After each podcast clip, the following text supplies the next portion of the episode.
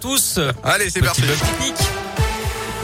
On commence par vos conditions de circulation autour de Lyon. Les conditions sont fluides actuellement. Attention toutefois sur les réseaux secondaires avec des épisodes de pluie verglaçante sur les hauteurs, notamment dans le Beaujolais et les monts du Lyonnais. Soyez prudents.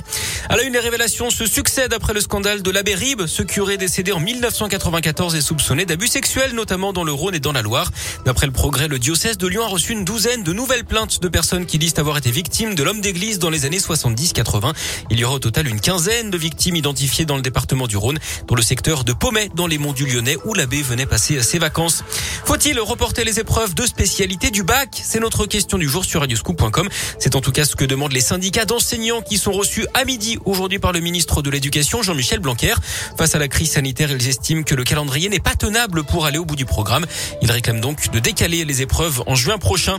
L'économie française va mieux. La croissance a grimpé de 7% l'an dernier. Rebond spectaculaire qui efface la crise économique liée au Covid. C'est ce que dit ce matin le ministre de l'économie, Bruno Le Maire. On a retrouvé les niveaux de 2019, hein, avant donc la pandémie. Signe de cette reprise également perceptible dans la construction. Le nombre de permis de construire délivrés l'an dernier dépasse les niveaux de 2019 avec 471 000 permis délivrés en 2021. L'immobilier justement se porte toujours bien. Dans le Rhône, près de 29 000 logements ont été vendus l'an dernier. C'est 16% de plus que les années précédentes. C'est ce qui ressort de l'étude annuelle publiée par l'AFNAIM. Les prix moyens au mètre carré ont encore progressé de 4% pour les appartements, 9,4% pour les maisons. Le harcèlement scolaire n'est pas un délit, pas aux yeux du Sénat qui s'y est opposé hier contrairement à la volonté des députés et du gouvernement. Les sénateurs préfèrent le considérer comme une circonstance aggravante du harcèlement moral. Ils ont également mis l'accent sur le cyberharcèlement. Députés et sénateurs vont maintenant tenter de trouver un compromis sur un texte commun en commission mixte paritaire. En cas d'échec, c'est l'Assemblée nationale hein, qui aura le dernier mot. Le harcèlement scolaire touche chaque année entre 800 000 et 1 million d'élèves. Une vingtaine de décès d'enfants et adolescents l'an dernier lui sont attribués. Il dégrade le bus, insulte le conducteur. Un homme de 45 ans a été jugé hier en comparution immédiate à Lyon. Mercredi soir, cet individu a vu rouge quand le chauffeur lui a demandé d'arrêter de boire de l'alcool dans son bus cours Lafayette dans le 6e arrondissement. Il s'en est alors pris à la machine qui valide les tickets. Il a ensuite proféré des insultes racistes au chauffeur avant de descendre et de mettre des coups de pied dans le pare-brise.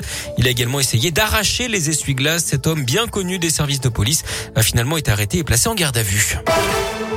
Du sport et du rugby. Bonne nouvelle pour le Loup avec le deuxième ligne internationale Félix Lambert qui prolonge jusqu'en 2025. Il était arrivé en 2014. Il compte 10 sélections avec les Bleus. En tennis, un 21e titre du Grand Chelem qui se rapproche pour Rafael Nadal, l'Espagnol qui a battu ce matin l'Italien Berrettini en 4-7. Il jouera le vainqueur de l'autre demi-finale qui oppose en ce moment le Russe Daniil Medvedev et le Grec Stefanos Tsitsipas.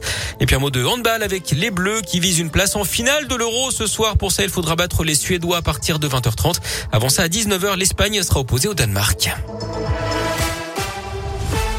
Ah bah merci beaucoup.